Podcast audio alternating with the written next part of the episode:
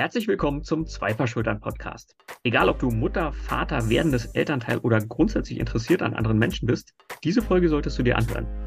Ich spreche ja in ganz vielen Unternehmen und Organisationen über Vielfalt und Diversität und wir diskutieren über die Bedeutung von Inklusion, Gleichberechtigung und den Wert unterschiedlicher Perspektiven. Doch manchmal scheint uns das Konzept der Vielfalt zu entgleiten und wir verstehen gar nicht so vollständig, wie reichhaltig und facettenreich sie tatsächlich ist. Ein Bereich, der uns die unglaubliche Vielfalt unserer Gesellschaft verdeutlicht, ist die Mutterschaft. Allein das Thema Mutterschaft ist so vielschichtig und vielfältig, dass es schwer zu überblicken ist.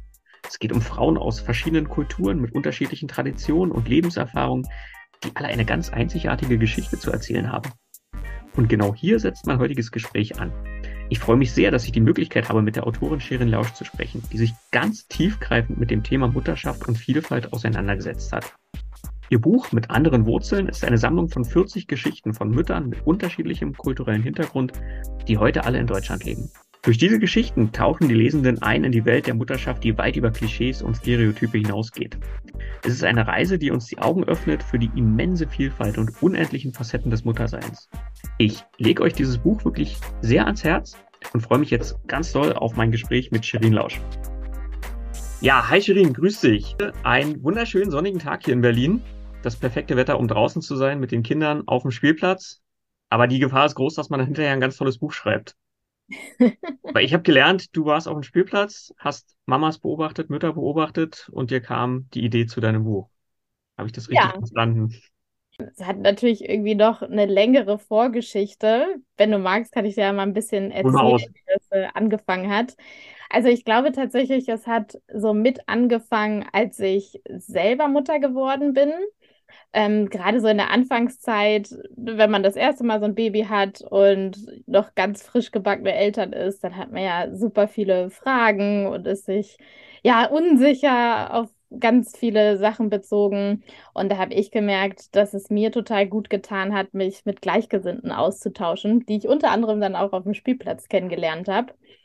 Und ähm, das ist natürlich nicht immer so, aber wenn man dann andere Eltern und bei mir war es dann im Besonderen äh, Mütter kennengelernt hat und merkt, dass man so offen miteinander umgehen kann und wenn auch so der Vibe stimmt, sage ich mal, dann finde ich, merkt man, dass jeder irgendwie so sein Päckchen zu tragen hat und jeder so seine Themen hat.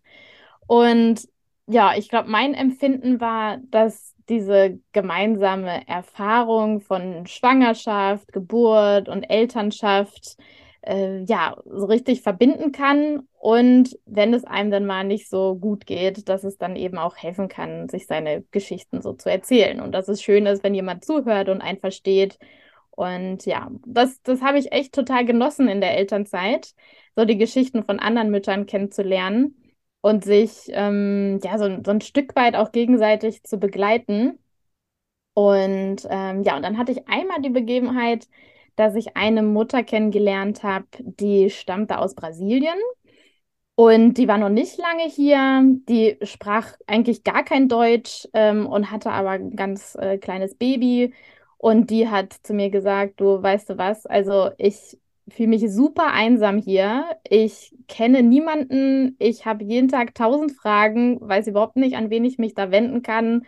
Äh, meine Familie ist am anderen Ende der Welt und ja, also ist echt, ist echt hart, hier Mutter zu sein. Und ich glaube, da ist mir das erste Mal so richtig bewusst geworden, was für ein Privileg das ist, in seinem eigenen Heimatland äh, Mutter oder Vater zu werden. Ähm, ich meine, ich kenne mich hier aus, ne? ich weiß, wie unsere Systeme funktionieren, ich kann mich verständlich machen und ich weiß, wo ich Infos finde, wenn ich sie nicht habe.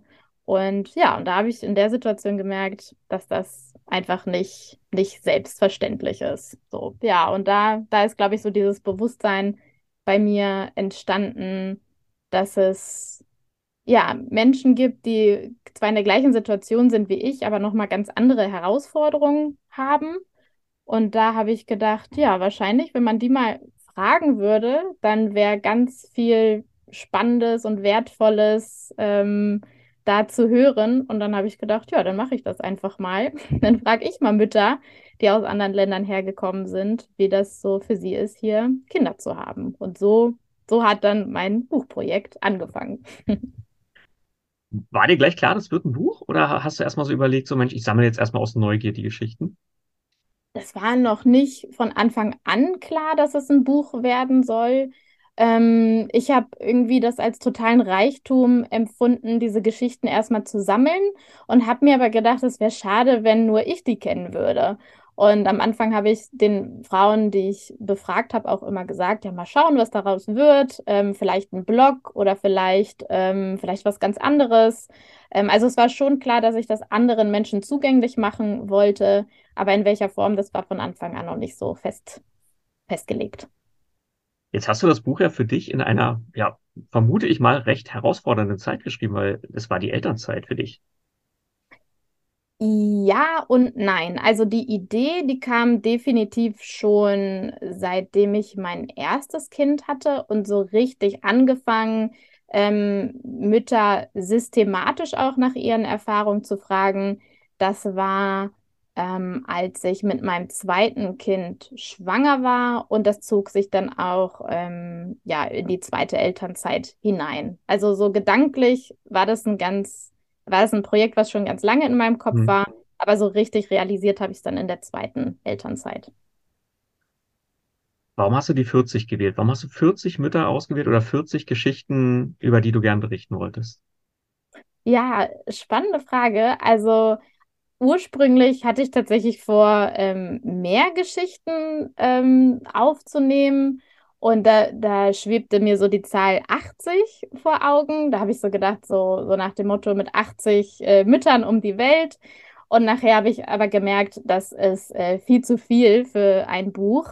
Und ähm, dann habe ich gemerkt, 40 ist eigentlich eine super Zahl, weil die in ganz vielen verschiedenen Kulturen und Religionen eine ganz große Symbolkraft hat. Und die kommt auch in dem Buch immer mal wieder ähm, zum Vorschein. Also zum Beispiel ist es ja oft, dass äh, das Wochenbett 40 Tage dauert oder eine Schwangerschaft dauert 40 Wochen.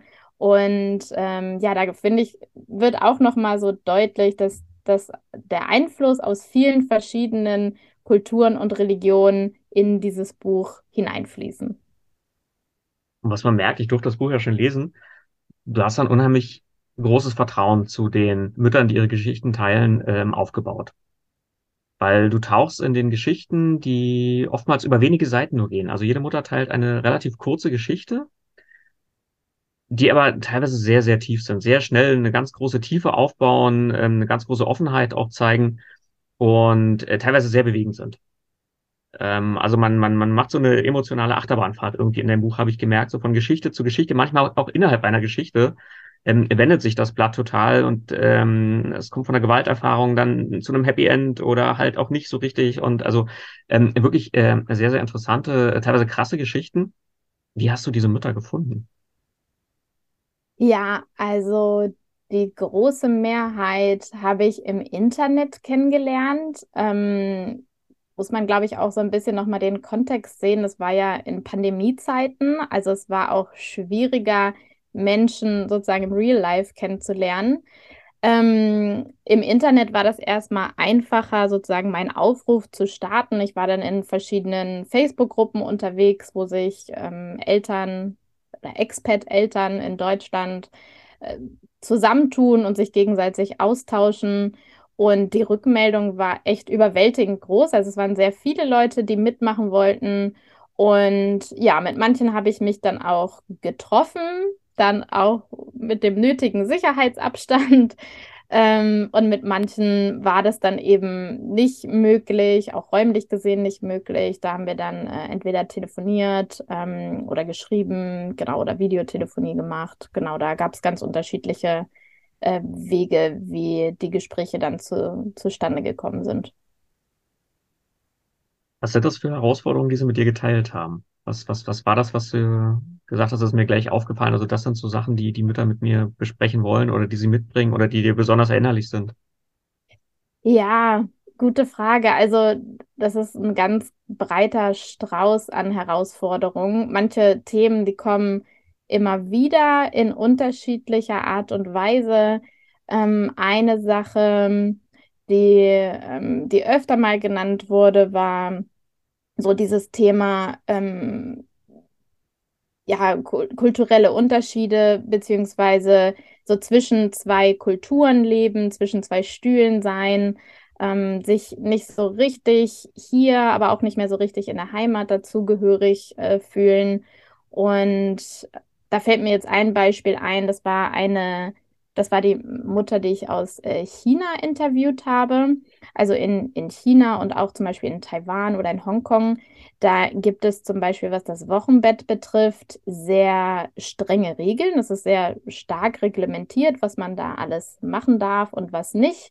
Und eine von diesen Regeln ist zum Beispiel, dass man alles Kalte meiden soll. Also man soll nichts Kaltes essen, man soll nicht kalt duschen, man soll sich nicht dem kalten Wind aussetzen. Also alles Kaltes tabu. Und diese Mutter aus China hat gesagt, ja, die erste Herausforderung war schon mal direkt im Krankenhaus, kurz nach der Geburt auf der Station, hat sie dann eben ihr Abendessen serviert bekommen und es war eine Scheibe Brot und eine Scheibe Wurst und eine Scheibe Käse also ein kaltes Abendessen. Und das war dann schon so für sie so dieses erste Dilemma, okay, soll ich das jetzt essen oder nicht? Weil, weil in ihrer Tradition ist das nicht üblich, wäre wahrscheinlich ein Understatement, aber das kann tatsächlich als schädlich gelten. Ne? Also da ist eben der Glaube, dass wenn man kalte Speisen zu sich nimmt, das gravierende oder langfristige Konsequenzen für die eigene Gesundheit bedeuten kann. Und da dachte ich schon, ja, okay, das ist wirklich ähm, erstaunlich. Ne? Für sie ist es so, ein, so zwischen zwei Welten sozusagen. Ne? Einerseits ist sie mit dieser ähm, chinesischen Tradition oder mit diesem Bewusstsein, was man in China im Wochenbett machen darf, äh, hierher gekommen. Und hier bewegt sie sich in einem ganz anderen Kontext ähm, und ähm, muss dann entscheiden, ja, soll ich das jetzt essen oder nicht? Mhm. Und ja, das fand ich, das fand ich zum Beispiel äh, so, ja, gleich so als Einstieg quasi so ne, wenige Stunden nach der Geburt kommt schon so diese erste Entscheidung, ja, will ich mich jetzt an der chinesischen Tradition orientieren und dieses Essen nicht zu mir nehmen? Oder will ich sagen, naja, wenn die alle Leute das hier in Deutschland essen, dann wird es wohl schon irgendwie okay sein, oder? Hm. Also ich, ich habe für mich selber auch in ganz vielen Geschichten rausgelesen, also dass wir doch relativ, ähm, ja, engstirnig ist, manchmal nett oder sowas Äh, äh, sind, ähm, dass uns oftmals die Offenheit fehlt wirklich für andere Kulturen. Also in den Geschichten, was die Mütter da erlebt haben, wie da mit ihnen umgehen, diese Krankenhausgeschichte ist, ja, für uns wirkt so ein leichtes Schmunzeln, für sie war das eine, eine echt krasse Geschichte, ähm, eigentlich im Hintergrund. Und so hast du ja viele Geschichten gesammelt, ähm, die ähnlich sind äh, wo immer wieder so ein bisschen auch rausklingt, ähm, man hätte sich mehr Offenheit gewünscht, auch sprachliche Offenheit tatsächlich. Auch die sprachliche Hürde kommt immer wieder zum, zum Vorschein. Und andersrum auch habe ich bei mir selber auch gemerkt, ganz oft so dieses, ähm, äh, man, darf aber auch für vieles dankbar sein, was wir hier haben, weil du fragst am Ende immer so, so, so äh, wirklich nach diesen Geschichten, also was, was, was, was findet ihr jetzt gut oder was wollt ihr für besondere Punkte noch teilen mit, mit uns? So macht so diese äh, Bullet Points dann im Prinzip ganz zum Schluss äh, pro Geschichte, wo dann auch ganz oft so zum Vorschein kommt, ja, seid doch mal dankbar einfach, ähm, was ihr für ein Bildungssystem hier habt und sowas, alles, was ihr für Möglichkeiten habt für eure Kinder. Ähm, hast du da eine Geschichte vielleicht oder Bullet Points, wo du sagst, die sind mir besonders erinnerlich, die sind mir besonders wichtig, dass sie geteilt wurden? Also grundsätzlich war es mir wichtig, die Frauen danach zu fragen, was sie hier herausfordernd empfinden, aber was sie auch gut finden. Und ähm, was, was ganz oft genannt wurde, ist, dass, dass es uns hier materiell sehr gut geht, dass wir ähm, auch was jetzt das Bildungssystem oder das Gesundheitssystem anbelangt, echt sehr, sehr dankbar sein können, wie gut unsere Kinder hier aufwachsen. Und ähm, ja, das, das war, glaube ich, so mit die häufigste Antwort, die auf diese Frage kam. Äh, äh, meine ich auch, also das so aus den Geschichten rausgelesen zu haben, ne, dieses ähm, und andererseits dann halt ähm, ja die die fehlende Offenheit für vieles ne, oder das Verständnis, ähm, was wirklich schade ist, wo man also wirklich sagt, da, da können jeder von uns tagtäglich ein bisschen dran arbeiten, da was anders zu tun. Und ja. nicht viele Erkenntnisse in dem Buch äh, sind drin. Das stimmt. Also das, ich finde, es sind immer so zwei Seiten der gleichen Medaille. Also einerseits eben ähm, materiell geht es uns gut, aber die andere Seite ist, menschlich äh, gesehen könnte es besser laufen. Ne? Oder ähm, ja, dieses, diese, diese Herzlichkeit oder diese Wärme, die fehlt dann vielleicht. Und ich finde, beides gehört irgendwie zusammen. Wenn du jetzt nochmal so überlegst, du hast ganz viele kulturelle Unterschiede in Bezug auf Mutterschaft und auch auf Erziehung, hast du zusammengesammelt, zusammengetragen. Was, was sind denn so die, die, die interessantesten oder auch vielleicht die, die deutlichsten Unterschiede in den verschiedenen Kulturen, was die Mutterschaft angeht oder Elternschaft? Mm, also, was mir aufgefallen ist, was häufig beobachtet wurde, ähm, was offensichtlich anders zu sein scheint in, in vielen Ländern, dass in Deutschland die Kinder sehr stark zur Selbstständigkeit erzogen werden sollen. Also es ist quasi hierzulande ein Ideal, dass, dass Kinder möglichst viel alleine machen, dass Eltern nicht so schnell intervenieren, ähm, dass Kinder selbst ihre Konflikte aushandeln und lösen. Und das war mir vorher tatsächlich nicht so bewusst, dass das als so ein krasser Unterschied genannt wurde und auch wie oft der genannt wurde. Genau, da ist mir, glaube ich, so besonders aufgefallen, dass Ideale je nach Kontext total unterschiedlich sein können und dass das offensichtlich ja bei uns so, so funktioniert und sehr oft so beobachtet wird. Hast du, wenn, wenn du jetzt mal an, an deine eigene Mutterrolle denkst, ähm, hat das Buch da auch mit dir was gemacht? Hat das was verändert oder hast, also reflektierst du manche Sachen möglicherweise anders seitdem? Ich denke schon. Ähm, ich glaube, bei mir hat es so ausgelöst, dass ich prinzipiell versuche, nicht mehr Sachen so vorauszusetzen, dass ich eher offen bin und eher nachfrage, ob das äh, bei jemand oder eher darüber nachdenke, ob das bei jemand anderem vielleicht ganz anders sein kann. Das ist zumindest so, was ich gemerkt habe, was, was ich mir beibehalten will, diese Offenheit, ähm, wenn ich jemanden neu kennenlerne und neu begegne, dass ich da weniger voraussetzen will. Hast du da vielleicht eine Lieblingsgeschichte in deinem eigenen Buch, was, wo du sagst, also die, die hat am meisten mit mir gemacht, da eingehend? Mm, ah, das ist echt schwer, finde ich. Es sind so viele und so unterschiedliche Geschichten. Ähm, mm, oder eine Sache, die mir auch an mir dann aufgefallen ist, weil das auch öfter genannt wurde, dass zum Beispiel in Deutschland die Kinder immer so früh ins Bett gehen. das fand ich sehr witzig, weil da habe ich mir echt so auch an die eigene Nase fassen müssen. Da dachte ich so, ja, das kommt mir sehr bekannt vor, dass wir als Eltern irgendwie immer so unsere Routine einhalten wollen und das so wichtig finden, dass die Kinder ähm, vielleicht nicht früh, aber immer zur gleichen Zeit ins Bett gehen äh, sollen. Und da habe ich auch gemerkt, dass ich da total selbst auch so geprägt wurde als Kind. Ähm, das, das war auch in meinem Elternhaus wichtig, ne? dass man genug Schlaf bekommt, dass man ausgeruht in den nächsten Tag startet. Und das denke ich, das habe ich dann so übernommen und dann auch äh, wichtig für meine eigenen Kinder gefunden. Ja, und als dann das oft so auch genannt wurde, dann habe ich auch gedacht, ja, stimmt eigentlich, ne? Warum bin ich denn da so, so, so festgefahren, ne? Und ähm, einmal, ich erinnere mich auch, da bin ich dann draußen unterwegs gewesen im Sommer abends und dann habe ich so spielende Kinder gesehen. Da habe ich auch so gedacht, so, ja, also um diese Uhrzeit, die gehören jetzt aber eigentlich auch ins Bett.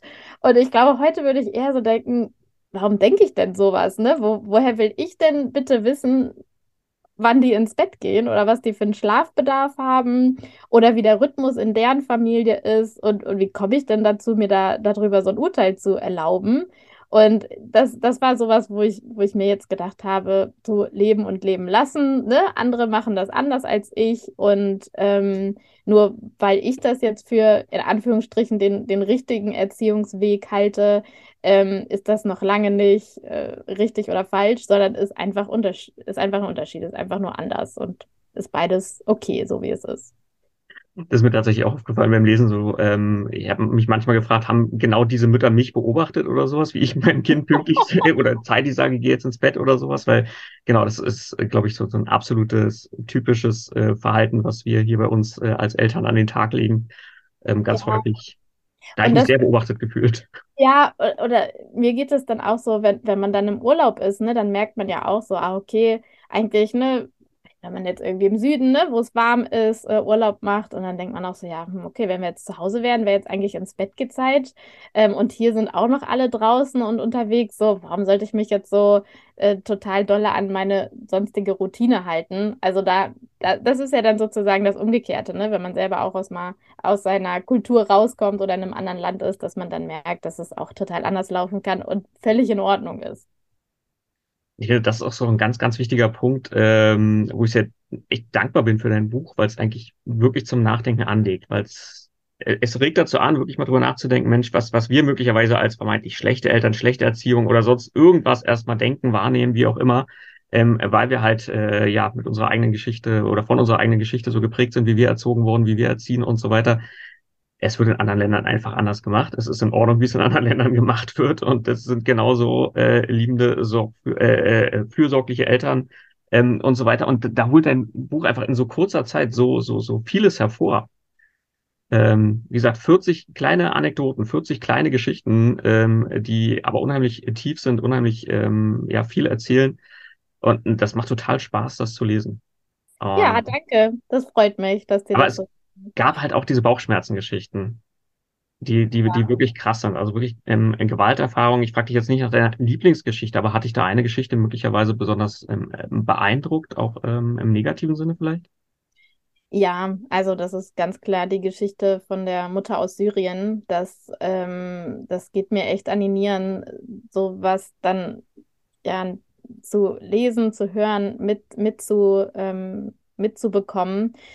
Diese Mutter schildert ähm, ihre Fluchterfahrung ähm, und auch wie ihre eigenen Kinder dabei waren. Und ähm, auch in Deutschland hat sie echt noch krasse Herausforderungen hier. Und das, äh, ja, das ist, glaube ich, echt so, so die Geschichte, die mir am meisten ähm, ja, an die Nieren gegangen ist, tatsächlich das ist auch so, so ein bisschen diese Geschichte des Ankommens und nicht wirklich Ankommens. Ne? Also man, man möchte dann eigentlich zur Ruhe kommen, aber dann kriegt man auf einmal wieder ganz andere Sachen und ähm, ja, auch da, äh, da habe ich auch geschluckt äh, beim Lesen, genau. Also das, das fällt halt dann nicht leicht, ne? Also ja, ja. Und, und gleichzeitig auch ähm, immer, wenn es um, ähm, um die Schilderung von Rassismuserfahrung geht, ähm, sei es jetzt bezogen auf äh, die Mutter oder auf die eigenen Kinder, das fand ich auch sehr, sehr schwer zu äh, ertragen. Und ähm, mir geht es immer so, ähm, dadurch, dass ich selber eben keine Rassismuserfahrung gemacht habe, ist das oft so ein, ähm, ich sage jetzt mal, abstraktes äh, Erleben. Und ähm, mir hilft es dann, wenn ich die Geschichten von Betroffenen ähm, lesen kann. Dann, das hilft mir definitiv, mich da mehr einzufühlen und da auch sensibel dafür zu sein und auch ein offeneres Auge dafür zu haben, wie das äh, anderen Menschen in unterschiedlichen Kontexten dann so geht. Als du das Buch geschrieben hast, hattest du da bestimmte Menschen im Kopf, wo du sagst, also für die schreibe ich jetzt das Buch? Das sind die Mütter möglicherweise, die das lesen sollten? Oder an wen hast du gedacht? Ja, also im ersten im ersten Schritt habe ich schon an Mütter gedacht. Ne? Es ist ein Buch über Mütter, aber jetzt merke ich immer mehr, dass es genauso relevant und interessant sein kann für Leute, die noch keine Kinder haben, die vielleicht Kinder haben möchten, die vielleicht auch sagen, ich möchte keine Kinder haben, ich möchte trotzdem besser verstehen, wie es Müttern geht. Und ich glaube, eigentlich äh, ist das Buch interessant für, für jeden, der sich für andere Menschen interessiert und der eine gewisse Neugier mitbringt, wie es Menschen mit einer anderen Lebenswirklichkeit ähm, hier und heute ergeht. Du steigst ja ein in das Buch und, und beschreibst erstmal eine Spielplatzsituation. Du bist da, du musst jetzt eine Sandburg bauen oder musst buddeln oder sowas, hast aber jetzt eigentlich gerade gar keine Lust. Damit habe ich mich als Papa auch sofort abgeholt gefühlt. Damit war ich sofort im Buch drin. Ich bin ähm, Elternteil und es gibt einfach diese Momente, du bist auf dem Spielplatz und du hast jetzt keine Lust. Also fängst du an, andere Leute zu beobachten, guckst so ein bisschen rüber, denkst über andere Eltern nach, über andere Mütter. Und ich habe es ja schon, auch schon gesagt, als, als, als du mir das Buch geschickt hast, das ist auf jeden Fall auch ein Papa-Buch, ne? Das, also mein Eindruck ist, ist ganz klar, das ist definitiv auch ein Buch, was Väter lesen sollten, um einfach auch nochmal zu schauen, äh, vielleicht die gleichen Fragen auch zu beantworten, auch im Hinblick auf andere Väter für sich. Ähm, was, was, was ist denn da so? Was, was bringt der Vater möglicherweise mit? Der hat jetzt einen anderen Ton, es ist, es ist eine andere Herangehensweise, äh, vielleicht auch an die Männerrolle oder sonst irgendwas oder so, aber einfach um, um die Gedanken auch so ein bisschen, ein bisschen offener zu halten, warum gehen andere Eltern anders mit ihren Kindern um und ähm, das hat mir so unheimlich gefallen an dem Buch und deshalb kam gleich mein Impuls, ey, das müssen Väter genau wie Mütter lesen und wie du, du, du ja noch viel weiter aus, du sagst, das müssen alle Menschen lesen, die an Menschen interessiert sind. Völlig richtig, klar, genau, weil da wird so viel gezeigt. Ja, ganz, ganz, genau. Ja, und glaub mir mal, ich wurde nicht nur einmal gefragt, warum ich jetzt äh, nur Mütter befrage und nicht auch Väter. Und ähm, ja, vielleicht ist das ja nochmal eine spannende Idee für ein weiteres Projekt. Muss ich mir mal überlegen. Ich, ich will ja nichts in den Mund legen. Nein, nein, überhaupt nicht, gar nicht. Das ist, ich finde, das Buch ist genau richtig so, wie es ist. Und da, mir fehlen jetzt nicht die Väter da drin. Äh, ähm, ich, ich hätte auch noch 40 weitere Mütter lesen können. Das ist tatsächlich so, ne? Also dieses Buch, das ist dann äh, vermeintlich zu Ende, aber es hat ja kein Ende, das Buch, nicht wirklich. So, es ist einfach die letzte Geschichte und ähm, es könnte genauso weitergehen, weil man weiß, da gibt es noch ganz, ganz viele ähm, andere Geschichten, Schicksale, Sachen, die geteilt werden können. Ähm, selbst wenn du die gleichen Länder nochmal beleuchtest, werden wir wahrscheinlich nochmal 40 andere Geschichten bekommen, ähm, die mindestens genauso spannend sind. Hast du, hast du da Ideen, wie es, für dich jetzt weitergeht auf dieser Reise? Du meinst jetzt, ähm, was jetzt andere Mütter aus unterschiedlichen mhm. Ländern betrifft? Ja, zum Beispiel, also ist das Buch jetzt für dich, ist dieses Projekt für dich jetzt beendet oder sagst du, nee, ich möchte in der Richtung noch ein bisschen weiter mehr anschauen, wie andere Mütter in anderen Ländern leben? Ähm, also grundsätzlich bin ich immer offen oder ich bin immer gespannt, wohin die Reise noch gehen kann. Ich habe schon gemerkt, dass ähm, mich jetzt dieses Buchprojekt nochmal bestärkt hat, ähm, ja weiter neugierig zu sein und mich weiterhin berühren zu lassen von Themen, die, die ich wichtig finde und die ich äh, richtig finde. Und ähm, ich habe jetzt tatsächlich ein neues Thema für mich äh, entdeckt, was ich auch total, total relevant finde. Und das ist das Thema Sterben, Tod und Trauer. Also ich mache gerade eine Qualifizierung zur Trauerbegleiterin und da profitiere ich total davon, was ähm, ich so als Erfahrung im Umgang mit anderen Müttern gesammelt habe. Also da geht es auch ganz oft darum, ähm, ja, dass Trauernde ähm, in ihrer Trauer sich nicht verstanden fühlen oder sich einsam fühlen oder merken, es gibt so soziale Konventionen, die ihnen aufgedrückt werden und dass diese, diese menschliche, das menschliche Miteinander ähm, besser funktionieren könnte, wenn man offen miteinander ist und wenn man sich aufeinander einlassen kann. Und da merke ich, da gibt es total viele Überschneidungen, obwohl diese beiden Themen so auf den ersten Blick ja nicht so viel miteinander zu tun haben. Aber für mich gehören die total zusammen. Also für mich macht das total Sinn, einerseits dieses Thema Mutterschaft, ne, wo es eher darum geht, so ein neues Leben beginnt, man steht noch am Anfang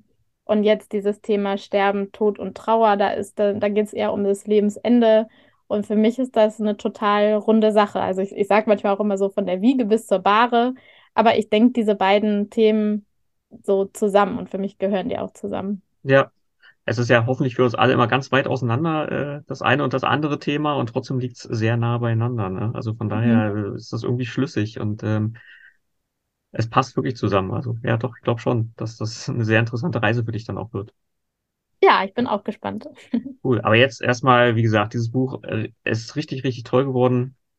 Kann es allen nur empfehlen, es zu lesen. Ähm, genau, wir werden eins auch verlosen. Wir werden ein Exemplar auch verlosen. Ähm, unter den Zuhörern und Zuhörerinnen. Und äh, genau, das steht dann alles in den Shownotes drin. Dir jetzt erstmal vielen, vielen Dank, dass du dir heute an diesem wunderschönen Tag die Zeit genommen hast, nicht auf den Spielplatz gegangen bist, nicht buddelst, Nein, nicht sehr, sehr gerne. entwickelst. Nein, hat viel Spaß gemacht. Vielen Dank für die Einladung. Robert. Und ich wünsche dir ganz, ganz viel Erfolg mit deinem Buch noch. Dankeschön. Und wünsche dir einen richtig schönen restlichen sonnigen Pfingstmontag. Danke dir, ebenso. Ja, mach's gut. Tschüss. Tschüss.